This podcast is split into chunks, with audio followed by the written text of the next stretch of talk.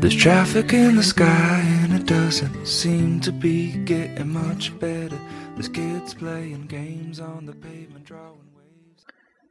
Hi, everybody. Welcome back to 英语口语每天学. I'm your friend Ben. So today we are going to learn another new slang, which is elephant in the room.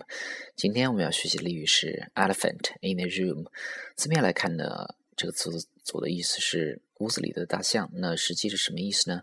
In English, it means ignoring an obvious problem or failing to address an issue that stands out in a major way。意思就是说，忽略明显的问题或者避而不谈的事情。The imaginary for this phrase is something like this。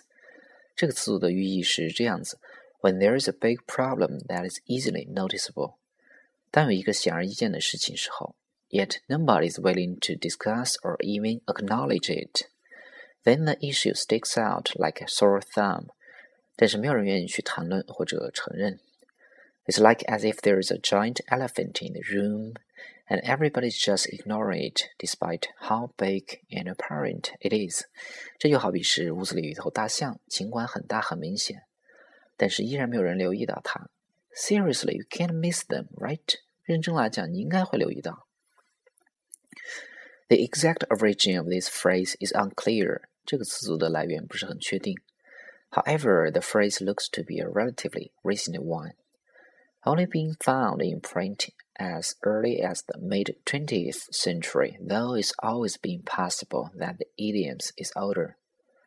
但是呢，这个词组相对来讲是比较新的，大约在二十世纪的时候被发现。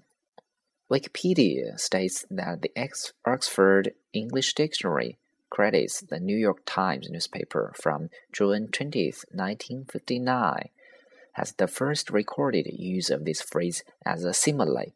维基百科记录牛津词典中写到，一九五九年六月二十号的这一期的《纽约时报》第一次提到这个词组。OK，说到这儿，我们来看一个例子。比如说，在之前中国很不发达的时候，那么经常被忽略。那现在呢？受到越来越多的关注，那么这个时候我们就可以讲：A century later, China is not so much the elephant in the room, but the elephant in the region。一个世纪后，中国不再被视而不见，而是被更多的关注。A century later, China is not so much the elephant in the room, but the elephant in the region. Okay, guys, so today you have to remember elephant in the room, which means 避而不谈的事情。So that's it for today. Thank you very much. See you next time. Getting much better. There's kids playing games on the pavement, drawing waves on the pavement. Mm-hmm. Shadows of the planes on the pavement. Mm-hmm. It's enough to make me cry.